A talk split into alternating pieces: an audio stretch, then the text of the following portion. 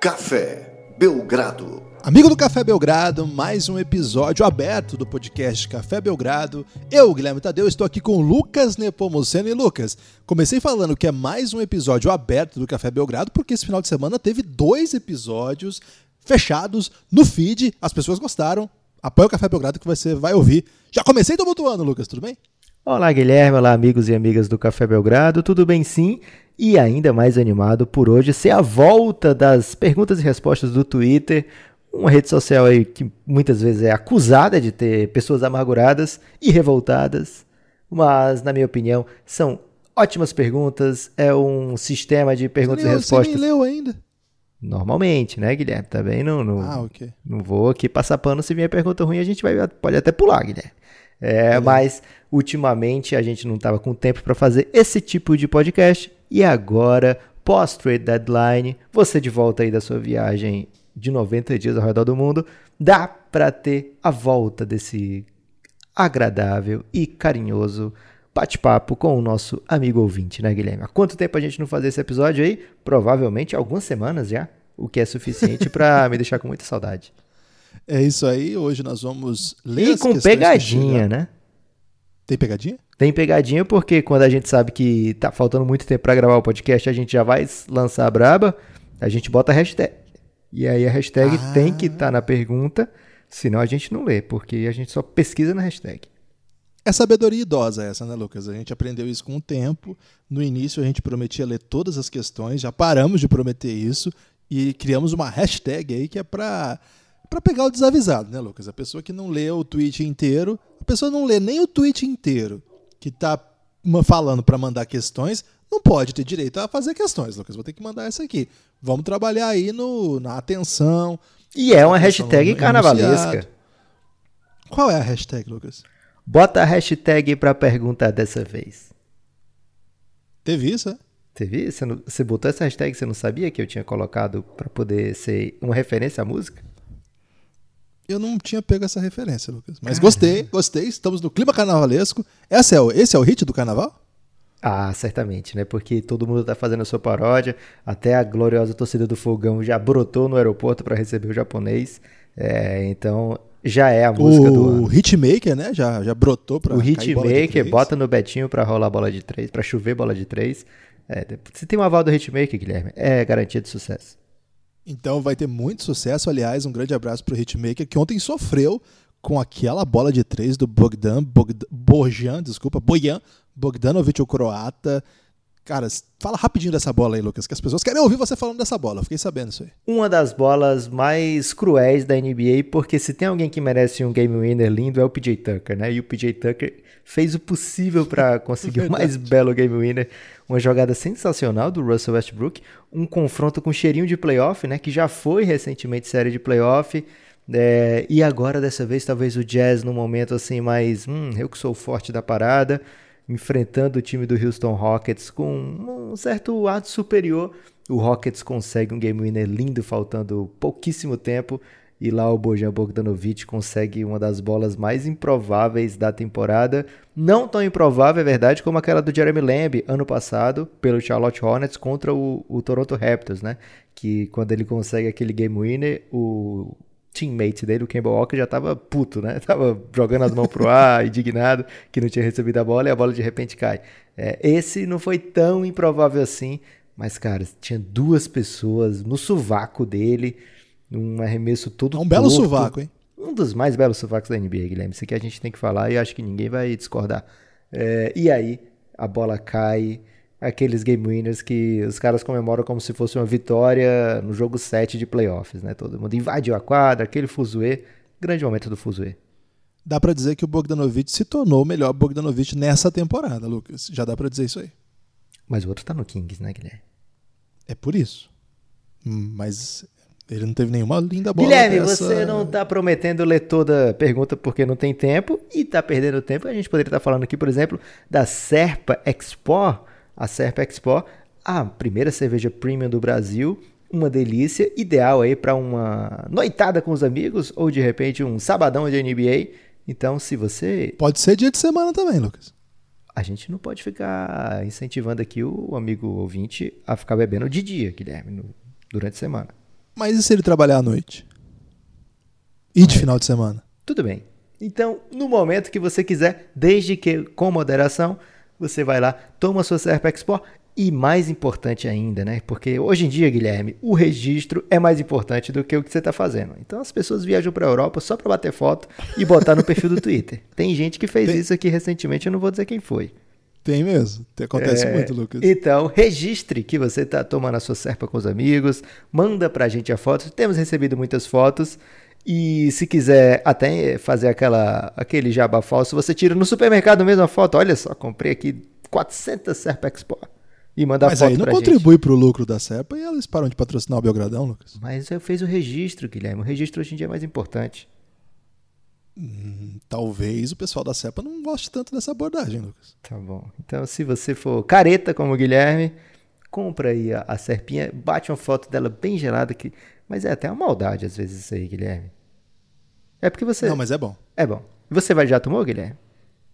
Opa, certamente. Opa, então tô esperando, hein? Vai ter um grande encontro da, da Serpa entre família, que é o Guilherme vem visitar em abril em Fortaleza. Se preparem aí para vários registros e, se Deus quiser, olha botando Deus aí numa parada que talvez não seja tão não seja tão santa assim. Se Deus quiser, vai rolar o podcast etílico ao vivo em abril. Fiquem atentos. Fiquem atentos. Vamos para as questões, Lucas? Vamos para as questões, Guilherme, porque tem muita questão. O pessoal tá esperto botando hashtag. É, só contra, vocês não foram. Vocês, vocês que estão lendo. Vocês que estão tendo suas questões lidas. Estou tumultuado aqui na, na conjugação verbal, Lucas.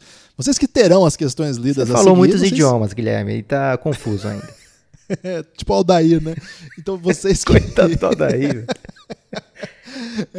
Quem não se lembra, né?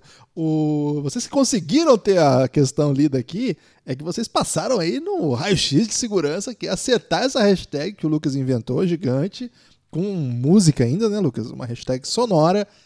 E mandaram questões boas. E Então, assumiu que não é jovem, né? Porque o jovem não tem tempo pra ler tudo, não, Guilherme. Quem mandou pergunta aí provavelmente já não é tão jovem assim. Vamos começar com o Jorge Soucas, o Jorjão, um grego, um dos últimos gregos a torcerem para um time que não é grego, torce mesmo para o San Antonio Spurs, não é para o Panathinaikos, nem para o Olympiacos. E já mandou aqui, Lucas. O Spurs deveria ter feito algum movimento nessa trade deadline? O que, na visão de vocês, tem que mudar para o time alcançar os playoffs nesse ano? E aí, Jorgão, beleza? Cara, Ah, você vai, você vai cumprimentar. não, eu tô, tô mandando um abraço pra ele, Guilherme, porque não vai ter playoff pro San Antonio Spurs esse ano. Então, Ok, tô então tentando aqui ser simpático com ele, ganhar aqui a confiança dele, pra depois poder mandar essas palavras duras. O San Antonio Spurs não tá jogando um basquete super competitivo nessa temporada. Um dos grandes méritos dessa equipe sempre era ganhar os jogos que deveria ganhar e aí fazer jogo duro contra aqueles adversários mais pesados, mesmo quando não era um ano de super favoritismo, né? A gente viu isso na temporada anterior, por exemplo. Esse ano o San Antonio já perdeu um montão de jogo que não deveria. Tá muito difícil a situação deles na corrida de playoffs. E não sei se é o fim do mundo não, Guilherme. A torcida do San Antonio está muito acostumada, são 400 anos seguidos na, nos playoffs da NBA, mas um passinho atrás para depois pensar num passo à frente pode ser o que esse time precisa. É, E vira uma dança, né, Lucas? Vira dança também, né? Uma bela dança e tem belos dançarinos nesse elenco, mas dá mais uma vez uma mostra de que o, o ciclo tá, tá fechando, né? Agora o San Antonio não é mais aquele time dominante, é outra coisa, tem que começar a pensar em outro tipo de planejamento. é, pegar veteranos baratos já não é mais o suficiente para manter esse, essa máquina rodando, né, Guilherme? Girando a engrenagem tem que pensar numa reformulação. E aí, quando ele pergunta trade deadline, às vezes a trade deadline não é o lugar, né, a hora para reformulação. Às vezes é a hora do ajuste. Então, talvez nessa próxima off-season a gente veja um San Antonio mais ativo. Talvez não também, né? O Pedro, Lucas. Quer ler do Pedro? Aqui na ordem, para mim, tá aparecendo Guilherme Miranda, e essa que eu vou ler, Guilherme. Guilherme Ok. Miranda pergunta: Se deu mal, Pedro. Por tudo que o Zach Lavine vem fazendo nessa temporada, pode dizer que ele poderia ter sido escolhido para All-Star, Guilherme? E aí ele manda, Não. além da hashtag correta, ele manda duas hashtags extras, que é para demitir todo mundo lá do Chicago Bulls. Não, justamente por isso, né? Eu, eu respeito os times meia-bocas que têm grandes jogadores, mas não costumo gostar de jogadores que estão em campanhas horrorosas. Horrorosas nem digo, né? Porque, por exemplo, o Trey Young tem uma campanha pior do que a do, do Zach Lavine, mas vai pro All-Star e acho que sem nenhuma dúvida, né? Acho que não. Não dá para dizer assim. Você sabe que eu sou um defensor do Chicago Bulls, mas não dá para entrar nesse bonde do Zach Lavine, All-Star. Mas, sinceramente, vou ter, vou ter que destilar meu mau humor aqui. Cara, o lance do All-Star é mais assim para listar os melhores jogadores da temporada e a gente conversar a respeito do que aquele jogo que vai ser esse final de semana. Pretendo não assistir, Lucas. Já manda essa braba aqui. Você tá muito errado, Guilherme, porque tem muitas dunks da morte. É... O Giannis está comigo, porque ele montou um time de zoeira, né? Sua vez, Guilherme, lê aí. O Pedro, que foi preterido aí pelo Lucas, mas aqui ele brilhou. Meu menino Jason Tatum, menino dele, Lucas, Jason Tatum tem o necessário, tens o que é necessário para se tornar uma superestrela e liderar o Boston Celtics futuramente? Abraço para os amigos do Café Belgrado. Grande Pedro, infelizmente sua pergunta não apareceu para mim aqui nessa ordem, Pedro. Então não Será é. Você bloqueou? Não é marcação. Não, provavelmente está lá em cima. Nunca bloqueou ninguém. É, eu bloqueei. O Jason Tatum tem muitas chances de. Tem uma família aí que eu bloqueei inteira. tem muitas chances de ser superstar dentro da NBA. Dentro do Boston, já dá para argumentar que ele lidera a equipe do Boston. Ok, o Boston talvez não seja uma equipe assim de um líder só, mas muitas vezes a gente vê o time do Boston procurando o Tatum na hora que mais precisa, né? Então dá para dizer sim que ele é um dos líderes desse time. Agora, se você fala em liderar um elenco campeão, aí esse Boston precisa evoluir ainda. É um time muito, muito interessante. É um time que está talvez superando as expectativas dentro dessa temporada.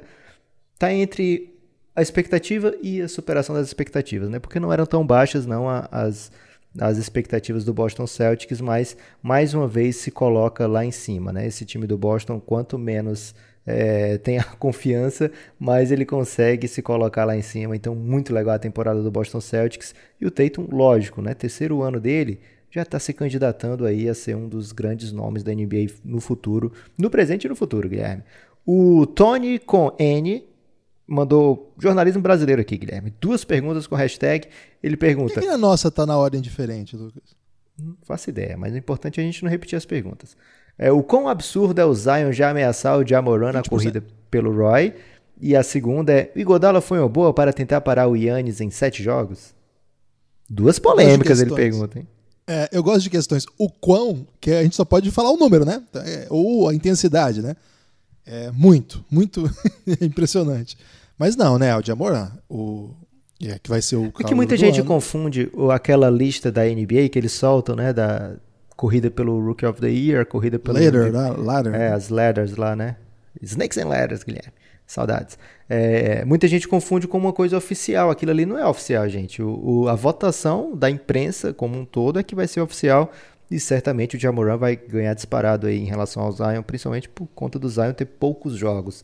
Agora, o que ele joga é um absurdo, né? Então, vai fazer barulho. Pode ser que ele faça barulho ainda daqui para o fim da temporada, porque joga demais. É, agora, Guilherme, o Igodala é uma boa para tentar parar o Yannis em sete jogos? Você pode tentar, mas só pode tentar.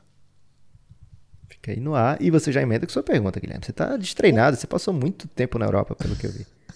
o Brasil Cavs, é, BR Cavaliers, mandou aqui. Você, mais uma questão de mensurar, hein? Vocês conseguem mensurar esse absurdo? Ou já viram algo parecido alguma vez na vida? Do que, que ele está falando, Lucas? Está falando dos últimos 10 jogos de Damian Lillard.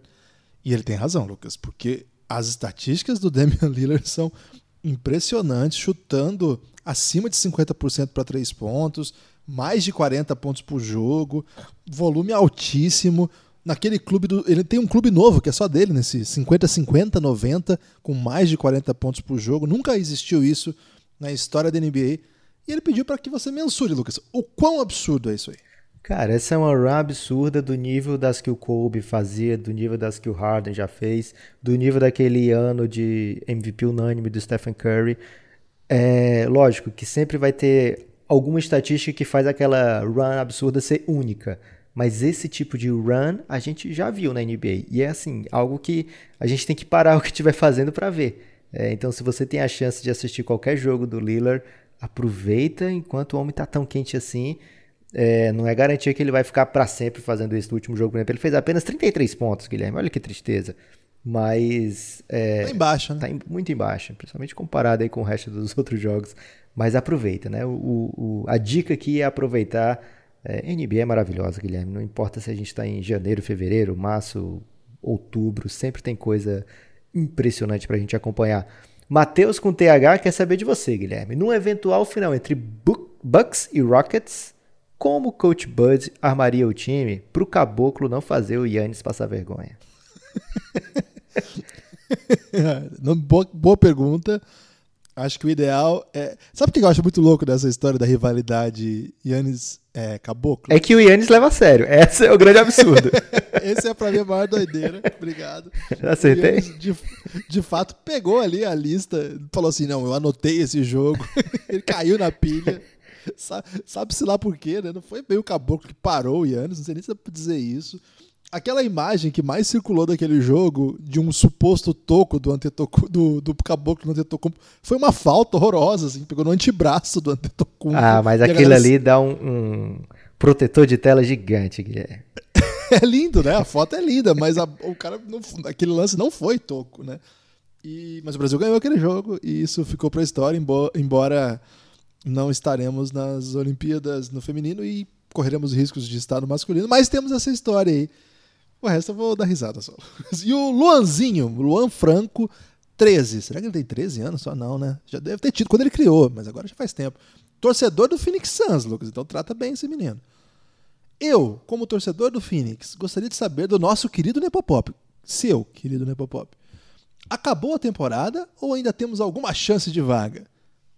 Ubre e Booker carregando nas costas, porém sem peças de reposição, perdendo os jogos, bestas. Estamos no combo da desgraça, ele disse, Lucas. Caramba, Luan, não fica assim, cara. A gente tá jogando pelas Luanzinho. 30 vitórias. É esse o objetivo do que a gente estabeleceu aqui no Café Belgrado para o Phoenix Suns nessa temporada. E é um avanço. 30 vitórias é um avanço, né? Pode, pode parecer que tá muito longe ainda, mas é um passo na direção certa. Você olha o elenco hoje do Phoenix Suns e você vê, sei lá, sete, oito jogadores que fazem sentido demais você ter no elenco, né? E mais, fazem dá gosto de ver jogar essa galera quando eles estão bem, né? Então tem, tem o que se criar ali naquele time do Phoenix Suns. É um time ainda bem abaixo dos demais. É um time que seus principais jogadores ainda são muito, muito jovens.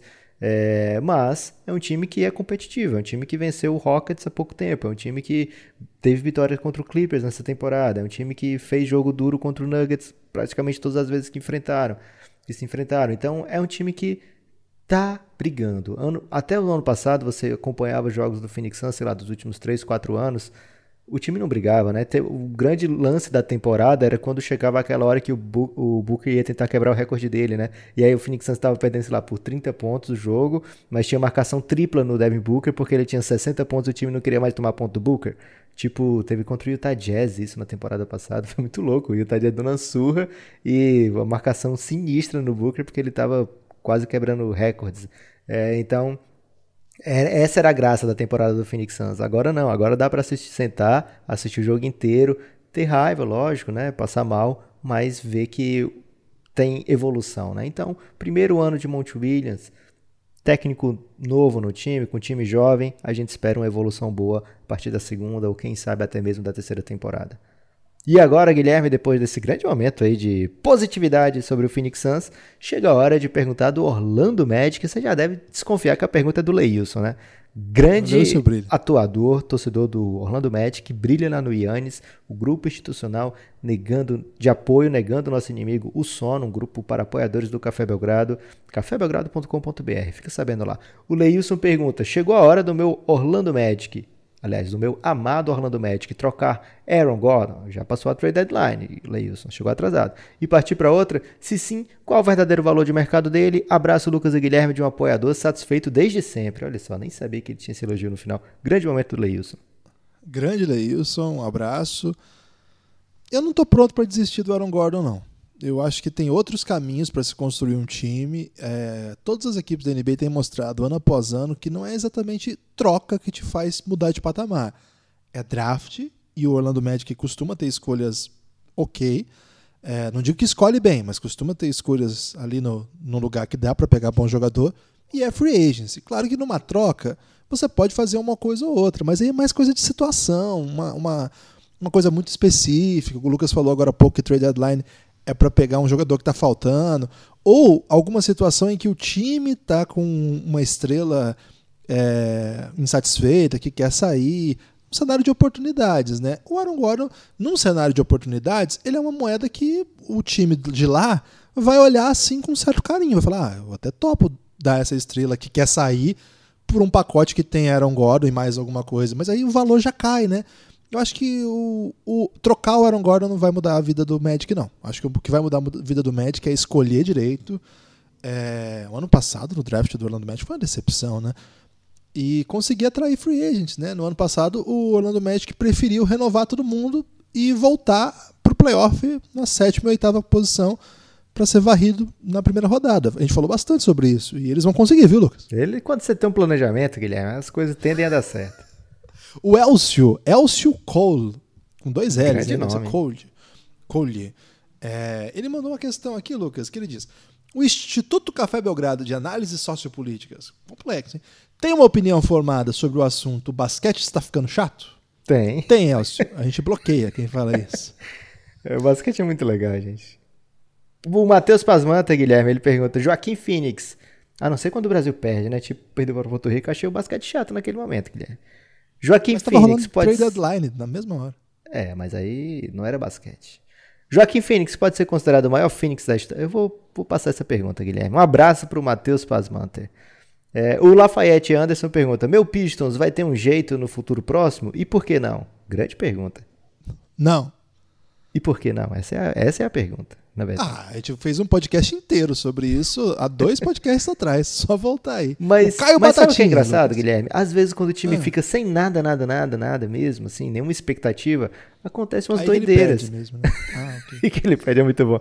É, por exemplo, teve o caso recente do, do Pelicans, que parecia que, cara, aquilo aí tava afundado, né? Tudo bem que teve uma super troca do Anthony Davis, mas às vezes trazer o GM certo, dar sorte na noite do draft, essas coisas mudam muito. Desculpa, Guilherme, pode continuar. O Caio Batatinha é um dos maiores batatinhas desse país, hein? Existe Top 3 rookie... Batatinha. Top 3. Existe algum rookie calibre já ou Zion que possa mudar o cenário de alguma franquia para a próxima temporada? Rookie, será que é o rookie desse ano? Deve ser para próxima. E escolha um time peba e um pop para depois do All-Star Game. Um time peba para depois do All-Star Game. Ah, vamos pensar rapidamente. Sacramento é... Kings. Sacra... Não sei. Detroit Pistons, né? Detroit Pistons, Game. Mas aí vai, ter, ter coisa legal para ver o Segundo Boiar jogando 800 minutos. É, ele tá jogando 6, 7 depois da troca. Eu fiquei putaço que fui ver quanto tempo ele tinha jogado, jogou pouquíssimo. É, e, um, e, um, time pop para ver depois da, da, trade deadline. Acho que o Timberwolves já mostrou as cartas aí, né? Deu um sacode, nem estreou o D'Angelo Russell, deu um sacode no Clippers completo, com um show de Malik Beasley. Tô no bonde desse time, estamos gravando antes do jogo deles contra o Raptors. O Raptors vem de uma série incrível. Já pensou se eles quebram a, a série do, do Raptors, em, em, encaixam aí uma sequência de vitórias? Não pensei nisso. Tô não. nessa aí, Caio. Agora, o rookie pro ano que vem, RJ Barrett. Poxa, mas eu acho que ele tá querendo do, do próximo draft, mas tudo bem. Ah, então é o. Poxa, é o Wiseman. Esse cara é uma máquina. Não, eu acho que é Edwards não é calibre também. do Ja nem do Zion, não. Agora, sim, o Ja, nessa altura, Edwards. nessa altura, não tinha esse calibre que tem hoje, né? O Ja Moran, ele veio esquentar mesmo mais próximo da, do torneio, assim, né? Todo mundo que acompanhava a NBA, acompanhava o, o draft, né? Assim, de maneira um pouco mais casual, era Zion, Cam Reddish, RJ Barrett. Não tinha essa moral toda pro Diabo porque ele jogava numa escola mid-major, né? Que é chamada. Que não, é, não chama tanta atenção. E aí sim, fevereiro e principalmente março e, e abril foi o período assim que o. Que o estoque dele deu um, uma subida de. Deu um stocks, né, Guilherme? Daquele assim. Stocks, o meme do stocks. É, mas pode ser que apareça algum. Você tem que sair do Twitter um pouco. Né? pode ser que apareça ainda alguém um pouco surpreendente, como foi a ascensão do Jamoran. Mas o Jamoran não era dos super cotados a essa, pelo menos assim, até a virada do ano, né, digamos assim. Então pode ser que apareça assim alguém que deu uma mudada no patamar. Agora, de maneira geral, é, esse draft não é olhado com os mesmos olhos dos últimos drafts e também dos próximos drafts, mas o Guilherme sempre é defensor de qualquer draft, então fiquem aí com a empolgação dele. Guilherme. Wiseman e Anthony Edwards, esses dois caras são diferentes. Thiago Cabral quer saber, na NBA moderna, o que podemos considerar, o que podemos considerar como jogo bonito barra espetacular? Hum, complexa essa questão, meio filosófica, né, Lucas? Sim. Você e o Galego fizeram um podcast muito bonito sobre isso. Eu, eu gosto muito de times que sabem passar a bola, se movimentar. Aquela bola que você falou agora do, do PJ Tucker, eu achei linda aquela jogada, assim, espetacular mesmo, assim, vários movimentos. O Westbrook, né, que é sempre chamado de estúpido tal, mostrando aí o quanto que ele joga, né? Tá jogando demais essas últimas, últimas semanas aí, fazendo ótimas escolhas tal. Cara, eu gosto muito disso, assim. Mas tem gente que gosta mais de enterrada, né? Velocidade, chute. Eu gosto de é, movimentações rápidas, troca de passe. E acho que os melhores times da NBA têm feito isso. O Utah Jazz mesmo é um dos meus times favoritos. Faz muito isso. Vitórias é... do Phoenix Suns, para mim, são jogos espetaculares, Thiago. ok. O Lakers, eu acho que tem bons momentos disso também. Ainda tem muita coisa para melhorar ali, mas acho que tem muito disso muita também. Muita coisa pra melhorar, velho. Os caras têm 800 vitórias e duas derrotas. É, mas poxa, é o Milwaukee Bucks, por exemplo, é um time mais pronto, eu acho, pro playoff. Enfim, tem muita coisa muito bonita acontecendo. O Veloso, Lucas. Manda um abraço aí pro Veloso. Esse Veloso é o principal Veloso do país, Guilherme. Nem vinha me falar de craque Neto, não, aqui. Não, o Veloso do craque Neto, Lucas, ele é o cabelo de boneca. O Veloso, ele mandou a seguinte questão. Que time saiu melhor na trade deadline? O Heat, que adquiriu... Oh, desculpa, o Hawks, que adquiriu o Capelá. O Heat, que pegou o Igodala ou Wolves, que juntou D'Angelo Russell e Carl Anthony Towns? Qual desses três, Lucas? o que saiu melhor é o Hit, mas ele também já entrou melhor, né? Aí é difícil mensurar. Assim, quem deu o principal dentro das suas expectativas, quem fez mais pela sua causa, acho que foi o Miami Heat.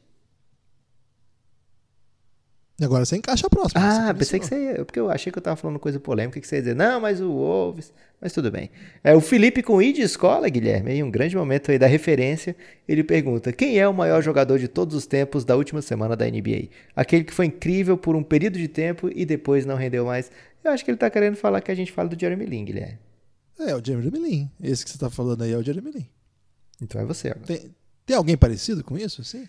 Cara, não, não tem ninguém nem de longe parecido com o que foi o fenômeno de Jeremy Lin.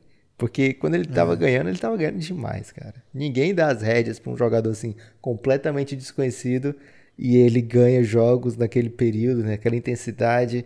A gente, no episódio do Reinado, sobre a temporada 2011, 2010, 2011, se eu não me engano, é, a gente tem uma sessão de Jeremy Lin que precisou ser falada e é muito especial. Espero que muitas pessoas consigam escutar. cafébelgrado.com.br a partir de R$ reais você já tem acesso a todo o conteúdo de áudio. A partir de R$ reais você vem fazer parte do Giannis, como Thales Gonzalez, Lucas, um dos dois maiores Gonzalez do Giannis atualmente. Ele mandou a seguinte questão: Jim Boylan pedindo tempo no final de jogos perdidos e sendo vaiado. É a ce... Tá acontecendo isso mesmo. É a cena mais patética da NBA nessa temporada? ele conseguiu fazer com que um dos poucos ativos desse time, o Laurie Marketing, queira sair. O que mais precisa para esse cara ser demitido? É tough love, né, Guilherme? Às vezes o time quer deixar os jogadores numa bad, assim, pra ir depois, quando eles trocarem para um técnico melhorzinho, os caras verem, eita, olha só que animação para trabalhar, né?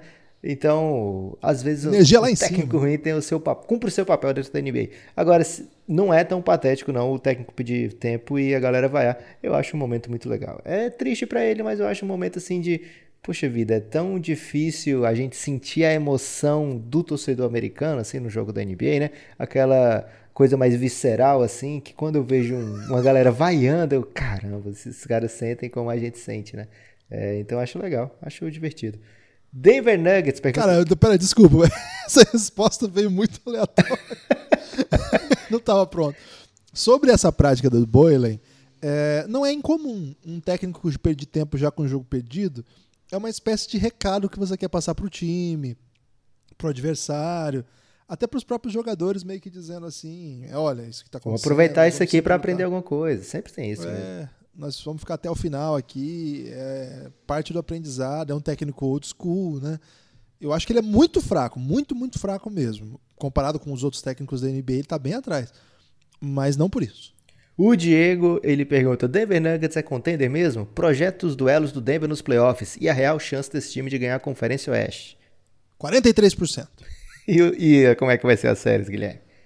Vai, vão ser. A primeira, é, eles vão pegar. Vai ser duríssimo, né? Eles vão pegar um Dallas Mavericks Caramba. ali, mais ou menos. E aí eles vão. Eles vão eliminar o Lucas? Você 4 vai a 3. dizer isso? Vão. 4x3. 4 Eu posso mudar o áudio pro Luca?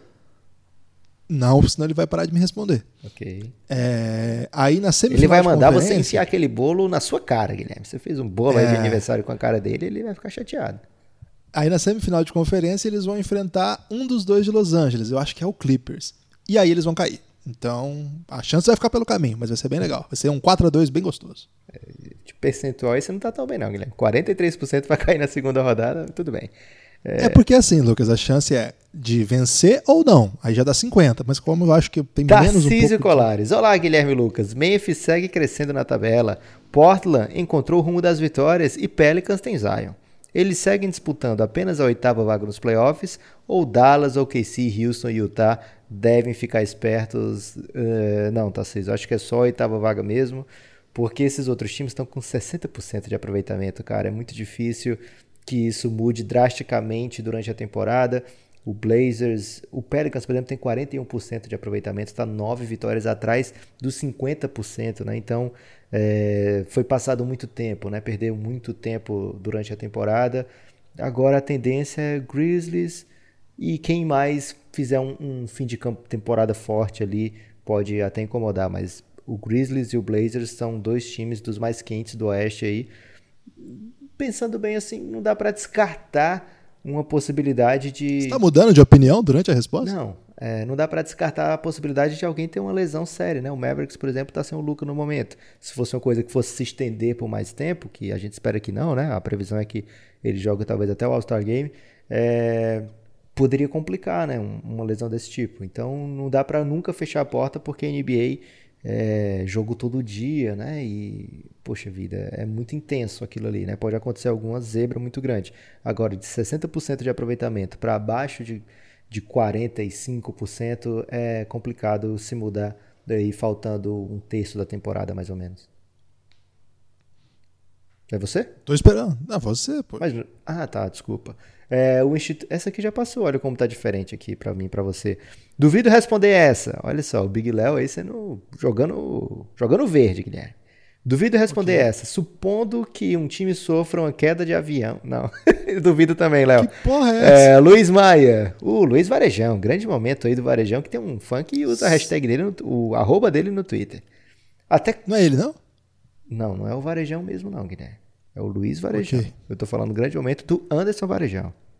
Ah, sim, ok. Até quando o Vlad Divac vai ter emprego na NBA e até quando o Brett Brown vai ter emprego no 76ers? Drummond no Cavs, agora vai? Caramba, sequência boa aí de Ele questões. mandou aí né? mais do que jornalismo brasileiro, mandou um hat-trick. É, de VAC, eu acho que esse ano vai, viu? Brett Off-season? Brown, acho que é off-season. Brett Brown também acho que esse ano vai na off-season também. Logo depois. Se cair no primeiro round, meu Deus. É, logo depois dessa, depois que eles forem eliminados pelo Pacers, hoje eu tô com muitas previsões aqui. Eu é que eu não acredito nisso, gente, mas é que às vezes as, as questões são tão específicas que eu já entrei no folclore. Mas eu acho que o Brett Brown também. Agora, a, a terceira qual Drummond no Cavs, agora vai?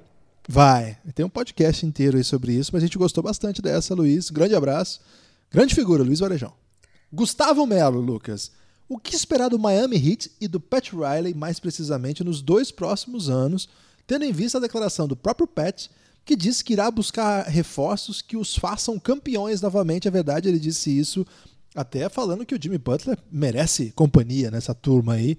É, acho que ele falou isso, inclusive, para avisar que não vai trocar o Jimmy Butler para ele ficar ligeiro, ficar tranquilo, na verdade. É, o que esperar do Hit, Lucas? Guilherme, esperar sempre agressividade, né? O Pat Riley muitas vezes não tem cap, como foi na off-season passada, e quer se reunir com todo mundo, né? Quer se reunir com o Kevin Durant, quem tiver aí é, free agent, ele quer uma reunião, porque ele acha, ele confia que ele é capaz de resolver as coisas, Guilherme. É tipo o Marcos Braz do Flamengo, que se tomar o café com um jogador, provavelmente ele vai jogar no Flamengo. É, então. Tem idoso que é carente, Lucas, que gosta de puxar papo na rua. Às vezes ele só quer uma, uma compra para conversar, né? É, ele é um idoso cheiroso. Espero muita agressividade. É um time que tem um técnico brilhante, um, um front office muito agressivo e uma cultura daquelas culturas que, independente de quem está por lá, Guilherme, a gente pode confiar que vai ter evolução, né? vai ter trabalho. É, então, é um time que se posicionou muito bem como uma espécie de San Antonio do Leste, talvez. Não, muito mais o Pacers tem, tem esse estilo, porque nunca falta playoff, né? Mas o, o Miami tem essa, essa identidade já própria, né? Quem vai para lá sabe que vai trabalhar, sabe que vai ser seriedade e sabe que vai não vai conseguir, sei lá, ficar de fuzuê porque tá na NBA, não. Quem vai para lá normalmente são jogadores que, que vão pro, pro, sabendo que vão trabalhar, sabendo que vão se esforçar muito, ganhar em quadro o direito de jogar e é uma galera que fica, né? O Donis Haslem tá lá há 400 anos, né? Os jogadores às vezes são trocados, deixam saudades ou ficam com saudades. É, e se o jogador não tiver a cara do hit, não se enquadrar, acaba limado, como foi o caso do John Waiters recentemente. É, eu não sei qual foi a doideira deles renovarem o John Waiters. É, Guilherme, qual a pergunta do Sérgio? Qual a mágica ofensiva do Mavis, a melhor da NBA até agora? Não aceito só Luca como resposta, já que sem ele também funciona muito bem. Bota a hashtag para a pergunta dessa vez. Luca. Mas ele não aceita. Ah, mas aí, paciência. Desculpa, Sérgio. mas se o Luca não tá jogando, como é que o time tá com, sei lá, um jogo aí com bela atuação do Kristaps Porzingis? Teve um jogo que o Porzingis jogou muito bem mesmo, mas eu acho que é, é, basta ver o jogo, basta ver a usage rate, o time joga como joga ofensivamente por conta de Doncic. Agora, não, se você não gosta dessa resposta, desculpa. Tem, tem, tem outras, né? Mas aí eu não vou concordar com elas. Ok. Não, assim, sinceramente, esse time ganhou sem o Luca de alguns times. Ganhou do Bucks, né? Que foi um negócio impressionante. Ele ganhou dos ganhou... seis principais times do leste. O, mas não sem o Luca, né? Sem ganhou, o Luca, todos. Nesse, nessa, nessa última passagem. Da outra vez duas. também. Isso. E ao mesmo tempo, com o Luca, perdeu duas vezes pro Knicks. É, recentemente perdeu o jogo pequeno. Então, é, se você recortar essas coisas, você vai achar outras explicações. Mas olhando o que o Mavs se propôs como time, passa pela ideia de que o Luca jogue, Sim. que ele seja uma espécie de, de, maestro de tudo. E também Quem... indico mais uma vez, segunda vez que esse podcast é citado nesse episódio, que é o episódio que eu fiz com o coach galego, né? Fala sobre muito é, aproveitamento de ponto por tipo de jogada. O Mavericks é um time muito que está indo muito no analytics nessa temporada, né? Tá aproveitando aquelas posições na quadra ideal para pontuar é, bola de três, com aproveitamento não tão bom, equivale às vezes ou até supera uma bola de, de dois pontos, um mid-range com, sei lá, desmarcado. Né? Então, o Mavericks é um time que tem vários chutadores, que mesmo que não estejam chutando 40%, você chutar 36%, 37% de três pontos é um aproveitamento muito bom. E o time que trabalha com espaçamento, né? que joga com um monte de gente aberta, Kristaps Porzingis aberto, Maxi Kleber aberto, é bem interessante o, o, sistema do Mavis também. Mas o catalisador, a pessoa que faz o, o negócio fluir, é o Luca. Méritos para o Carlyle, né? Que desenvolveu esse sistema. Belo sistema, Guilherme. Ok. Próximo. Renan Giuliatti. Olha só que belo nome, né? Renan Giuliatti. Guilherme, volta ao mundo e Nepopop, boa tarde. Vendo as habilidades de GM do LeBron no Paro Ímpar do All-Star Game, ele faria mais nessa trade deadline ou o Lakers não tinha opção? O Lakers agora fica como a terceira força da NBA. Forte abraço. Não, não fica como terceira. Quem qual, qual que seria a segunda? Deve ser o Clippers, né? o... né? Porque pegou o Marcus Morris? É, eu acho que não muda o patamar do Clippers em relação ao Lakers, né? Se ele talvez já fosse melhor antes, né? Se você tem quem prefira. É, talvez já fosse. É, no, nos jogos que eles se enfrentaram essa temporada, o Clippers pareceu mais forte, assim. E o Bucks eu acho mais forte que os dois, mas está enfrentando outro, outro, outra família de adversários, né? Esse Oeste é muito pesado. É, eu acho que esses três aí são os três melhores times da NBA e é muito difícil ranqueá-los agora. Assim. O que dá para dizer é que o único desses três que vem do ano 2 de projeto é o Bucks. O Lakers mudou muito do ano passado para esse, o Clippers nem se fala. Então me parece o Clippers 1, Lakers e, e Clippers muito próximo. Ou desculpa, Bucks 1, Lakers e Clippers muito próximo. E não acho que a trade deadline tenha mudado muito. E não acho que o Lakers tinha muito para onde ir, não. Se bem que circulou muito rumor aí sobre o Kuzma, né? E, inclusive, é, sendo aproximado de alguns jogadores bem melhores que o Kuzma. Mas eu acho que o LeBron, como GM, é, certamente faria uma doideira que ele é muito inteligente. Sua vez, Guilherme. O Kaique FBC. No embalo das trocas por escolhas de segunda rodada, qual seria a seleção de vocês apenas com jogadores draftados na segunda rodada nos últimos três anos? Caramba, Caramba difícil. Essa é, essa é boa.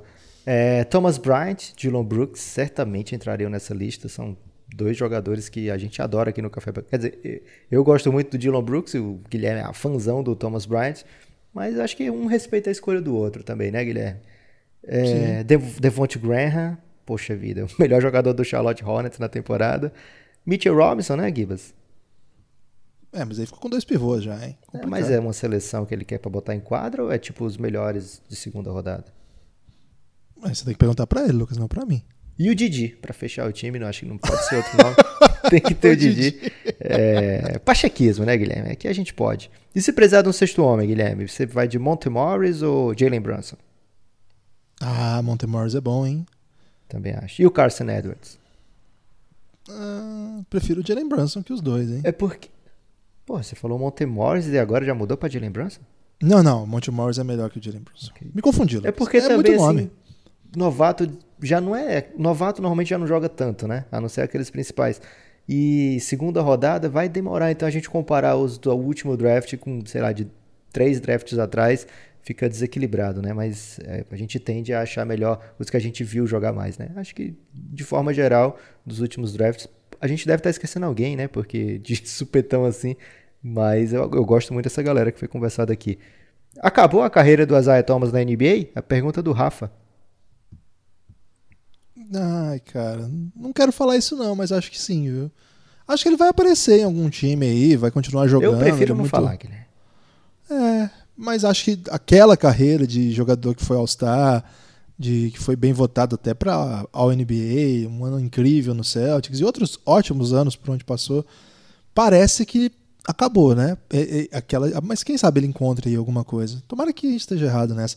O Vitor Tucci, Lucas, manda algumas palavras duras e doces sobre o Celtics. Tá confuso, Lucas. Duras e doces? Caramba. Uma dura, vai. Palavras duras. Uma, uma palavra, palavra, dura, dura pro Danny End, né? Danny End, trade deadline existe, meu amigo. Eu sei que você curte aí é, fazer aquele projeto, sei lá, você deve jogar o War, você já projeta aí todo o dado que você vai tirar, você já quer tudo certinho e tal, já pensa numa maneira de conquistar os 24 territórios. Mas, poxa, trade deadline tá aí para ser usada, né? Custo, é, oportunidade, tem que aproveitar. E uma palavra doce, cara, você faz um trabalho fenomenal, tá cheio de garoto foda aí nesse time. O Gilson Makimoto tá mandando uma questão. Primeiro apoiador da história do Café Belgrado, isso tem que ser falado. Grande Gilson, torcedor do Pelicans, e tá perguntando se a briga no, pela oitava vaga. Ele falou oitavo seed. Tá certíssimo, inglês né? Inglês necessário tá... Aliás, posso mandar um abraço pra, pra galera que usou Parasite ontem para falar do filme do Oscar, Lucas, porque esse é o melhor inglês necessário dos últimos tempos. Porque o filme é coreano. Não faz nenhum sentido chamar Parasite. Parasite. Chama. É. Parasite. É, não faz nenhum sentido, Lucas. Faz. Eu falar isso. O inglês necessário faz. tem que ser protegido. Mas mesmo nesse sentido, que é coreano? Porque aí. A pessoa poderia ter usado o coreano desnecessário, mas ninguém é... ia saber do que, que ele estava falando. Ainda mais se tiver que usar a grafia correta, né? Ele quer saber se a briga pelo oitavo seed do Oeste vai continuar brutal ou algum time vai se destacar dos demais. Não tô vendo tão brutal não, Gilson. Você tá empolgado aí com Pelicans e tem razão, porque é um timaço que tem Zion agora. É, mas por enquanto tá entre Grizzlies e Trailblazers, né? Não tá tão aberto assim, né? Porque os times que ameaçavam seguir, Phoenix Suns, o Pelicans, o Kings, deram uma esmorecida, né? O próprio San Antonio Spurs é, deram ficaram um pouco para trás. O Grizzlies e o Trailblazers nos, nos últimos nas últimas duas semanas, principalmente, conseguindo é, campanha positiva, né? São dos times mais quentes da NBA no momento. Lillard fazendo coisas incríveis, o Grizzlies muito é, daqueles jovens abusados. Acho que está mais entre eles dois. O... A briga pelo décimo tá brutal. o Victor Tucci já passou, né? Esse. Já, Mas o Guilherme foi. Bragança não. E o Guilherme Não. Bragança pergunta: se o motivo do Lakers ter sido pouco ativo na trade season, ele usou, misturando aqui palavras grandes com ou letras grandes com pequenas, que eu acho que era para eu ler como se fosse é, uma pessoa que não entendesse das coisas, né? É assim que funciona? Não tô falando. Quando você mistura assim, letras grandes com pequenas, aí normalmente vem acompanhado de um Bob Esponja fazendo uma pose muito esquisita, assim, de que uma pessoa que, que tá, não deve ser levada a sério. E ele foi para preservar vibe no vestiário, ou pelo cap pouco flexível, ou por acreditar em Kuzma, por tudo isso. Apoiador aqui, palavras belas para vocês sempre. Guilherme Bragança, vou te dar um bizu aqui de apoiador. Como você é apoiador, né? O próximo episódio exclusivo para apoiadores vai ser sobre os times que não se mexeram nessa trade deadline. A gente vai falar bastante sobre o Lakers, é, não ter feito troca, sobre vários outros times, então fique atento. Essa pergunta merece ser respondida com bastante efusividade. Então, Guilherme, como eu não te perguntei nada, eu vou colocar a do Vander para você. Seria Joel Embiid o pivô mais superestimado da atualidade? Digo isso não. porque já vi páginas gringas não. sérias lançando perguntas como. Deixa ele fazer a pergunta. Quem não, venceria tá um contra um? Hakim no auge ou Embiid? Não, mas aí porque a pergunta falou isso, é, ele é superestimado? Não. E a gente não sabe qual é o auge do Embiid ainda, né? Ok. Sua vez. Matheus, em uma eventual final, Matheus com TH, Guerreiro Math, em uma eventual final entre Bucks e Rockets. Essa já foi, meu amigo. Ah, ok. Matheus Costa, então. Vamos de outro Matheus. O que falta para o Jazz se colocar como ameaça real aos times de Los Angeles? O sistema desfavorece Conley? Ou ele que não está rendendo o esperado? Acho que... Por mais que a sequência do início de janeiro tenha sido boa, sinto que falta algo para esse time engrenar. Eu acho que falta chegar a playoff só, meu amigo. O Jazz é um time muito forte e é uma ameaça real, né? Mas é, série de playoffs às vezes vai além do, do simples talento da equipe, às vezes é o encaixe, né? É, o Conley não é o jogador que a gente esperou que fosse ser, o jogador que o Jazz esperou que fosse ser nessa temporada. Até agora não deu ainda aquela encaixada. Acho que tem muito a ver com a parte defensiva dele, não está tão boa como a gente se acostumou a ver lá no Memphis Grizzlies acaba não fluindo também ofensivamente. É um cara que tinha muito a bola nas mãos lá. É, eu lembro sempre de uma matéria do, do Mike Conley que ele falava sobre o reloginho que ficava na cabeça dele, né? Agora eu tenho que alimentar o Zach Randolph, não, a próxima posse eu tenho que dar para o Marc Gasol, faz tempo que ele não pega na bola, não, agora tem que ser o Rudy Gay. É, então ele sempre era o cara que tomava as decisões sempre no time, né? E o Jazz é um outro tipo de basquete, acho que está demorando talvez um pouquinho mais do que a gente esperava para esse time encaixar, mais uma série de playoffs é um dos adversários mais perigosos. É, o Janderson Kelmer pergunta: Pro Nepopop, algum time escolheu pior que o Suns no top 5 do draft nessa última década? Alex Lane, escolha 4, acho que foi 5. É, Dragon Bender, escolha 4. Jaren Jackson, oh, desculpa, Josh Jackson, quem dera Jaren Jackson. Josh Jackson, escolha 4. Eiton antes do Doncic. É só azar, incompetência ou falha em desenvolver jogadores? Tem explicação? Explicação é Robert Sarver, é um dos piores donos da NBA, uma pessoa que escolhe pessoas que não são tão capacitadas. É, ele vai muitas vezes com a cabeça do bolso, pensa com, com o dinheiro e acaba economizando em qualquer coisa que for possível, né? mesmo que seja é, scout. É um dos pior, é um dos times que menos investe em scout, é um dos times que menos manda scout para assistir jogo.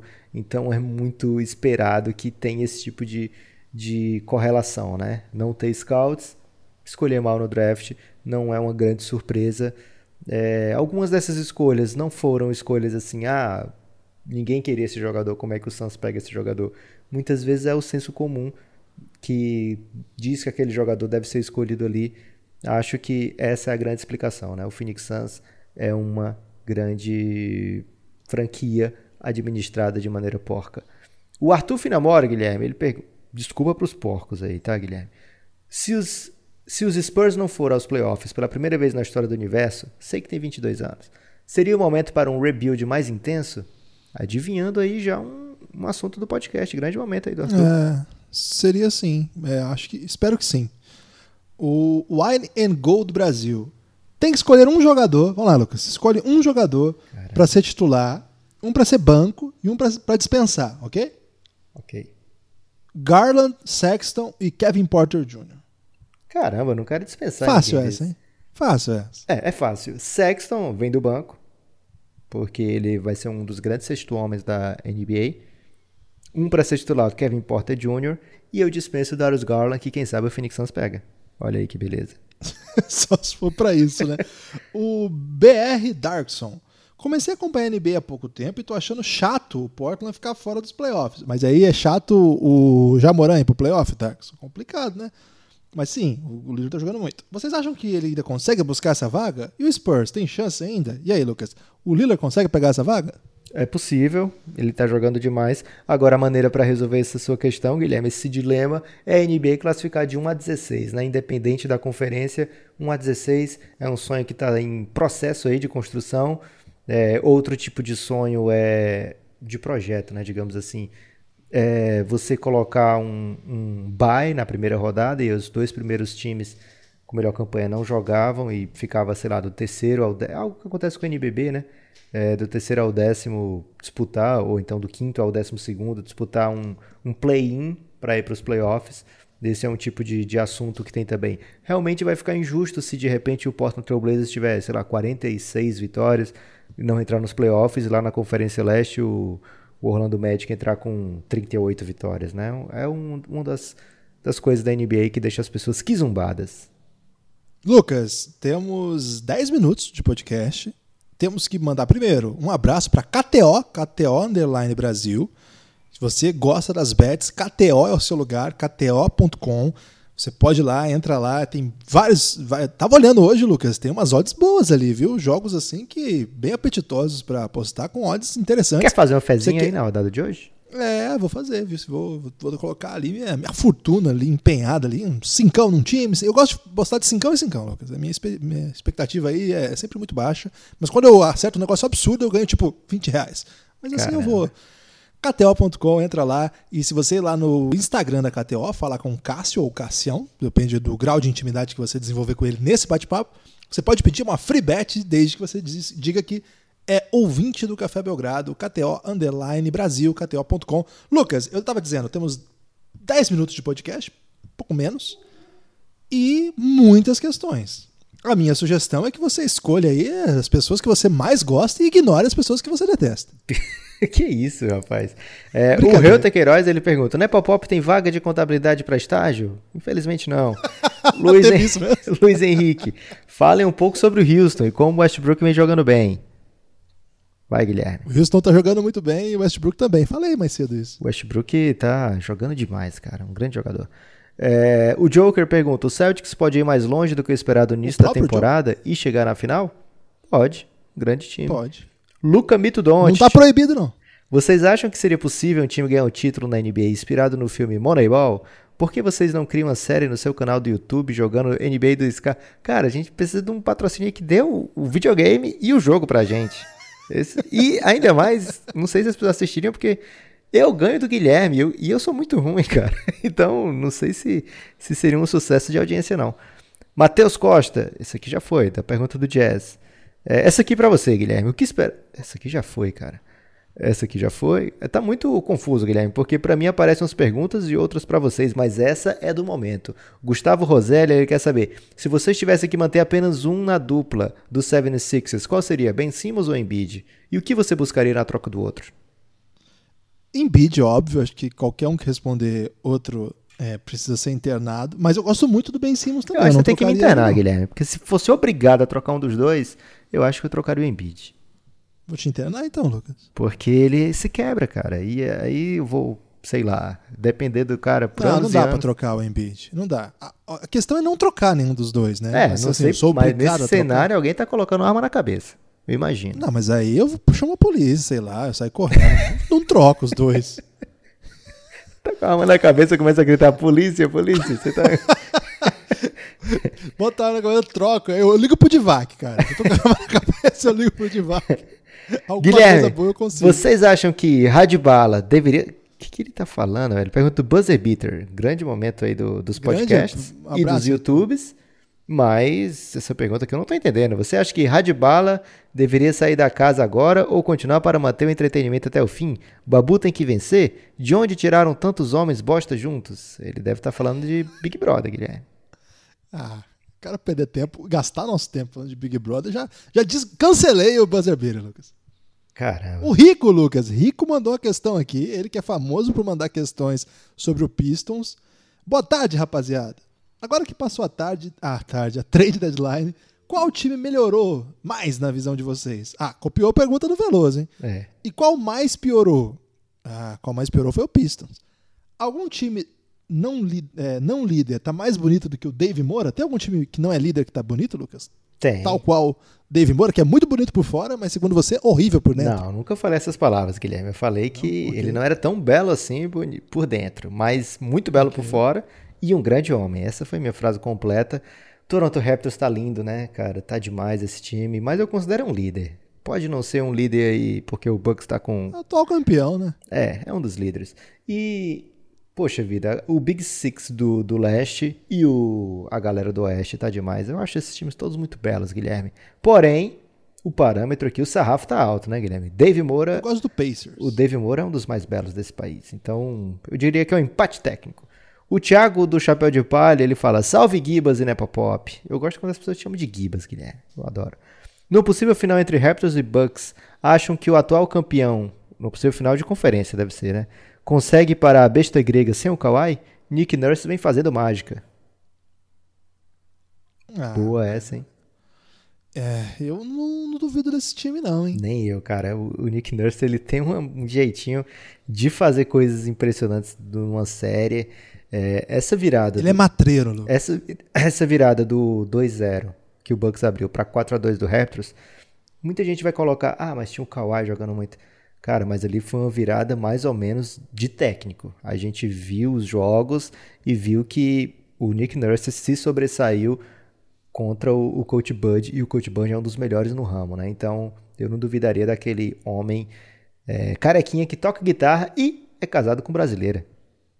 É, grande técnico, grande figura também. Lucas, o Galiza mandou questão. O Galiza tem mandado fotos aí com a Serpinha. Um grande abraço pro Galiza. Vocês esperavam que o Nuggets fosse evoluir mais do que evoluiu nessa temporada? Gostei dessa questão, hein? Eu gostei, mas eu acho injusto falar isso com o Nuggets, né? Porque é um time massa, velho. É um... Ele perguntou, Lucas. Ele meteu interrogação. Ok. Seguindo a sugestão aí. Então eu acho injusto, sim, porque é um time que tá com quase 70% de aproveitamento, jogando numa das conferências mais duras que tem é, dos últimos anos. Pode não ter, sei lá, nove times com aproveitamento de 60%, que a gente já viu isso no Conferência Oeste, mas os times bons, poxa, são muito bons, né? E os times ruins não tem aqueles times que entra e, e sejam uma lavada, né? Você vai jogar contra o Suns, você tem que respeitar o Phoenix Suns. Você vai jogar contra o San Antonio Spurs e vai dizer, ah, jogo fácil. Não é, velho. É, então tem pouca, tem pouco é, sossego na Conferência Oeste, né? Talvez quando você pega o Golden State Warriors, ou sei lá, o Kings num dia muito mal, mas de maneira geral sempre é trabalhoso vencer jogos nessa conferência e é um time que está se metendo no meio de Lakers e Clippers na, na, na- tabela. É, não está descartado ainda, ele conseguiu uma run para alcançar o Lakers, né? Na, na coluna das vitórias são só duas de diferença, na coluna da derrota que são quatro, mas também é sinal que o Lakers vai ter que jogar um pouquinho mais, né? Então vai acabar engatando mais jogos em sequência. É, tô achando um belo ano, um belíssimo ano desse time do Denver Nuggets. É, gostaria de ver o Gary Harris melhor. Acho que é um jogador que acabou não engrenando a carreira depois que renovou o contrato da maneira que o Nuggets esperava, né? Se o Nuggets esperasse que o Gary Harris ia virar isso aí, provavelmente não tinha renovado da maneira que foi. Olha o Lonzo. Lonzo sem Kobe não tem graça, que é o perfil é, Lonzo Brasil. Quero saber se vocês sabem onde estão os haters do meu menino Lonzo Ball. Depois que ele tá chutando acima de 36% do perímetro, eles sumiram. Sabem onde estão? O que comem? Como dormem? Vocês respondem ou só sexta no Globo Repórter? Tirando onda aí, é legal que ele usou um número 36%, bem específico, né? Assim, é... Bom, eu acho que encheu procu- a boca pra falar de 36%, Guilherme. É, autoconsciência superlativa aí. Ó, eu acho que se você procurar, você acha ainda, hein? Mas estava jogando muito mesmo. Grande temporada, pelo menos assim, uma temporada muito boa, de um talento que a gente gosta muito. É, os primeiros anos dele não foram. Foram legais, assim, mas a gente sabia que tinha mais ali. Esse ano chutando melhor, de repente é, envolvendo melhor os companheiros. Eu acho que esse time tem que dar alguma. fazer algumas soluções ali no elenco. A gente sabe que o Drew Holiday junto com o Lonzo, ajuda muito, mas também tira certo protagonismo. Se armador tem uma coisa de ficar com a bola por mais tempo, ainda que o Lonzo, a gente falava isso ano passado, lembro, é, seja daqueles armadores que não gostam de ficar com a bola, né? Ele Toque pega a bola e passa. É, toque me assim, muito rapidamente, toca de primeira, né? O tic-tac dos armadores. Mas eu acho que ele precisava, assim, de estar num time que ele fosse o armador e ficasse com a bola um pouco mais, pra gente ver um pouco mais do Lonzo. O Mas, que eu sim, tô gostando ultimamente, principalmente, é o quanto ele e o Zion são um encaixe automático, né? Impressionante como o Lonzo sabe encontrar o Zion nas posições assim pra definir rápido a jogada. E acho que é isso que o Zion precisa nesse começo de carreira dele na NBA, jogadas onde ele defina bem rápido, né, Pra ir criando o seu seu ritmo de jogo, né? Acho que vai ser uma dupla que vai ser dupla pouco, Guilherme. Lucas, é, reta final agora. Eu você tem direito a escolher mais uma. Eu não vou eu escolher, eu mais vou uma. na ordem aqui. Tá, então, é, pedir agradecer a todo mundo que mandou questão. A quem não mandou com hashtag, foi mal, mas estava escrito. A quem mandou com hashtag, provavelmente você mandou depois do, daquelas que a gente respondeu aqui. E aí também, paciência, na próxima aí, quem sabe, dá certo. A gente tá é, propenso a voltar a fazer isso, gostamos muito. Mas vamos lá, Lucas, a sua última questão. Esse tempo que você passou explicando que não ia responder pergunta, dá pra ter respondido umas quatro, Guilherme. É, mas aí a pessoa, o, a grande estratégia do marketing moderno, Lucas, é a pessoa passar vontade, né? Por isso que as marcas aí de luxo, elas dão tanto, fazem tanto lucro, Lucas, que as pessoas Essa aqui- na, na vitrine. Essa aqui eu não vou poder responder do Renan Catito, porque não, não foi selecionado. Enquanto eu tive tempo de selecionar enquanto você estava dando esse grande discurso aí, Guilherme. Quais times tendem a ser mais agressivos no mercado de buyouts? Não vou responder que é o Clippers, Bucks, Lakers, não vou poder dizer isso aí não. Mas eu vou pedir para você responder, Guilherme, a do Daniel Foscarini. É, Porque tem Brasil na pergunta, né? Eu sou muito pacheco. Aqui é Brasil! Pô. Quero saber o que vocês acham que vai acontecer com o Caboclo. Vai entrar naturalmente na rotação? Ah, Pode caramba. ter um papel importante no Houston? E como vocês enxergam todo o movimento feito pelo Rockets? Agora vai ou implodiram? Pode. Como assim implodiram? Não. Não, velho, volta aí lá. Ó, tá, ô, Lucas, o Daniel não tá ouvindo o Belgradão. Será, cara? Não tá. Daniel, vamos falar só nós dois aqui agora. Você não tá ouvindo Belgradão. Fizemos um longo podcast explicando esse move aí do Capela, do Capelar. É, inclusive, de- é, entendendo isso como um passo interessante, um arrojo do time em busca de uma novidade tática, que é jogar com um jogador aberto em todas as posições, né? todos os jogadores cinco abertos. É um grande move. Volta aí no podcast lá da troca quádrupla. Foi a, quadra, é a quádrupla essa? Eu acho Foi, que né? o nome é Bochecha com Claudinho, é o nome desse podcast. Talvez ele Isso, tenha volta ficado aqui. confuso e não tenha escutado por isso, Guilherme. É, Daniel, por favor, né? É, agora, o Caboclo nessa troca, eu não sei muito bem o que, que o Houston quer com ele, a gente vai ter que esperar pra ver. O que a gente pode dizer com passado. certeza é que eles querem mais o Caboclo do que o Jordan Bell. Isso aí. É, eles, eles deram, eles foram atrás do Caboclo. O Jordan Bell, eles passaram pra frente. É, o time não tá jogando com os pivôs, talvez precise de alguém que mata a bola. O Caboclo mata a bola, tem assim, um aproveitamento interessante e é alto, pode proteger o aro, coisa que o time basicamente não tem, né? O time não tem um protetor de aro quando não tem um dos pivôs, né? O Hartenstein e o Tyson Chandler nem são pivôs NBA. É, um já foi campeão, inclusive, mas já passou um pouco do ponto, e o outro ainda está cavando seu espaço. O Caboclo também não é um jogador da NBA. Ele está na NBA, mas ainda precisa se provar. Agora, o Houston foi atrás dele. É possível que ele tenha alguma minutagem aí sim. Quanto, de que jeito que vai ser, tá tudo muito novo nesse time ainda. Esse time está se descobrindo nessa nova rotação. Quem que vai ser o backup de quando senta o, o PJ Tucker? Quem que vai ficar no lugar do Covington na cobertura? Isso o time vai se descobrir aos pouquinhos e o Caboclo tá lá. Foi uma aposta que o time fez. É, mas assim, só porque ele é brasileiro a gente tá falando dele. que Teve pelo menos umas 15 é, opções mais interessantes. Mas sim, aqui é Brasil, como ele disse. Lucas, a última minha para você é, é do Pereira. Você gosta do Pereira ou não? O Pereira é um dos homens mais desejados desse país, Guilherme. Como é que não gosta Isso é da pessoa verdade. dessa? Ele disse o seguinte: um abraço para ele, pro, pro Edgar e para todo mundo lá da Central 3, em especial pro podcast Baião de 2, que fala de futebol e cultura nordestina no sentido amplo. Acabaram as possibilidades de troca nessa temporada. E é hora de fazer a limpa na lista de anistiados ou assinar os contratos mínimos. Quais transações poderão fazer diferença para os times que jogarão a pós-temporada. Lucas, responda com carinho essa questão, que é a última do dia. Um abraço para todo mundo que mandou e não foi respondido. Perdão, a vida é assim. É, cara, o Lakers estava de olho, por exemplo, no Darren Collison, né? Mas ele decidiu continuar aposentado dando elástico todo mundo. Talvez ele queria só ver jogo de perto, Guilherme, porque ele falou: "Não, eu quero voltar". E aí ele assiste o jogo do lado da Ginny Buzz, né, na beirinha da quadra. E ele nunca foi tão querido como nesses últimos essa última semana aí, né? É. Nunca falou-se tanto dele. Então assim, o Lakers, ele tá doidinho por alguém que possa controlar a bola, né, vindo do banco, alguém que seja um ball handler confiável, é uma alternativa ao Roger Rondo, né, também. É, esse sim seria um tipo de jogador que faria a diferença. O Bucks, por sua vez, está querendo o Marvin Williams. Por quê? Porque ele é grande e mata bola de três. É tudo que o, o Bucks gosta de colocar no, no, seu elenco, né? no seu time. É, alternativas para espaçar a quadra. Né? Então, é um tipo de jogador que faz a diferença também.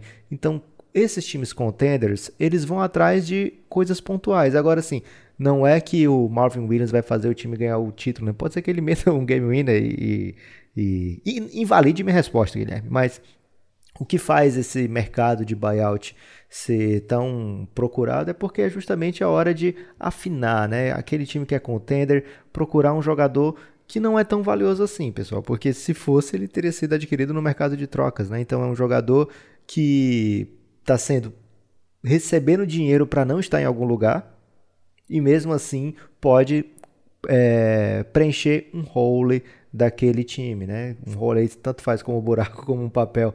É, tá, tá ali para fazer preencher um papel, né? Tá ali para para ter uma coisa muito específica fazendo, né? Então pode ser um chutador, pode ser um ball handler, pode ser alguém que seja um exímio defensor.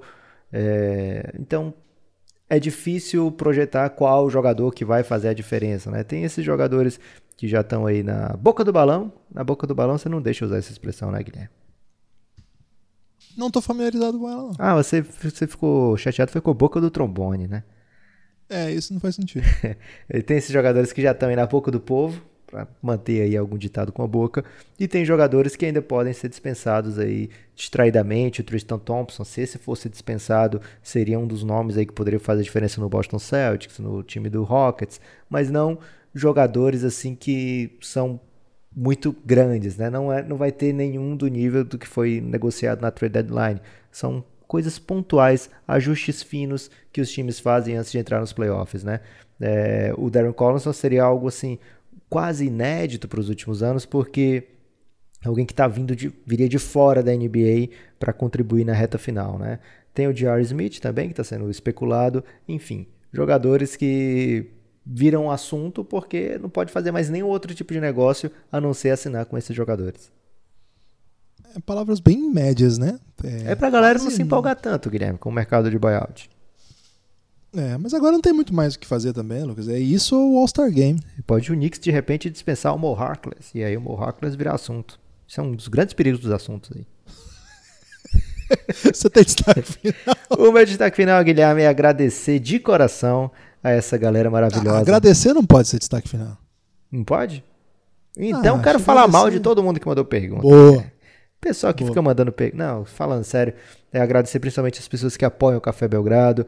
A gente sabe que tem, a gente acompanha, né? Tem gente que vai lá, apoia um, dois meses, depois precisa parar o apoio. Então a gente sabe que esse pessoal está fazendo um esforço para esse projeto se manter, né? E a gente precisa de gente para substituir essas pessoas que saem. Então, se você puder apoiar o projeto do Café Belgrado, se você gosta, quer que isso aqui se mantenha, por favor, vai lá em cafébelgrado.com.br, dá uma analisada em tudo que você vai ter direito, né? De, de receber. Não é pouca coisa. É o máximo que a gente consegue fazer e a gente tem vontade de entregar sempre mais conteúdo, né? Então, foram três, dois episódios essa semana, vai ter mais um ainda antes do episódio de fim de semana. Então, a gente está fazendo o possível para atrair você que gosta desse projeto, que quer fazer ele continuar vivo. Vai lá em cafébelgrado.com.br ou procura o Café Belgrado no PicPay.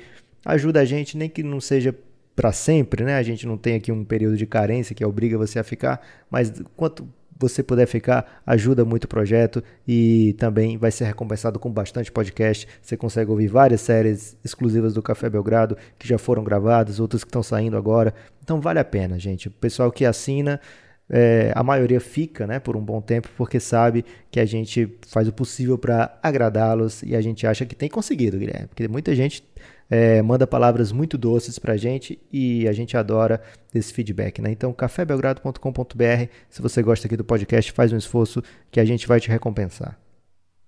O meu destaque final é que neste último domingo, dia 9 de fevereiro, o Tenerife foi campeão da Copa Intercontinental, que é o torneio que reúne assim o campeão da principal competição da, das Américas, tirando a NBA, e G-League e outras coisas assim. É o campeão da o campeonato latino-americano mais importante que tem, que é a Liga das Américas, e outros times. Esse campeonato foi um pouco maior dessa vez, né? E na nesse título, o grande destaque foi Marcelinho Huertas.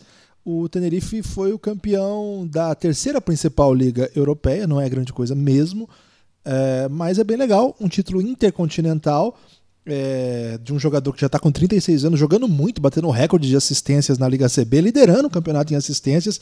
Marcelinho Huertas, um abraço especial. É um craque de bola, para mim, o maior armador da história do basquete nascido no Brasil. E aí conquista mais um título para sua carreira, aumentando esse currículo impressionante.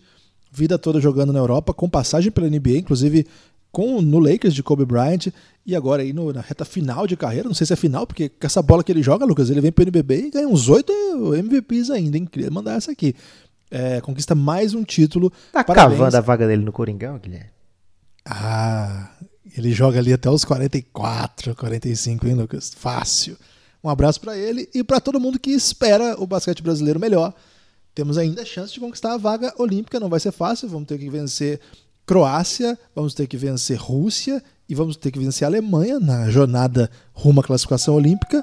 Mas estamos aí, estamos para jogo, vamos lá e vamos ter um dos melhores armadores do, do basquete espanhol atualmente, Marcelinho Huertas, e grande elenco, Caboclo aí, já citado nesse podcast. Então, enquanto não chega o pré-olímpico, a gente vai falando de basquete aqui do jeito que pode. Forte abraço.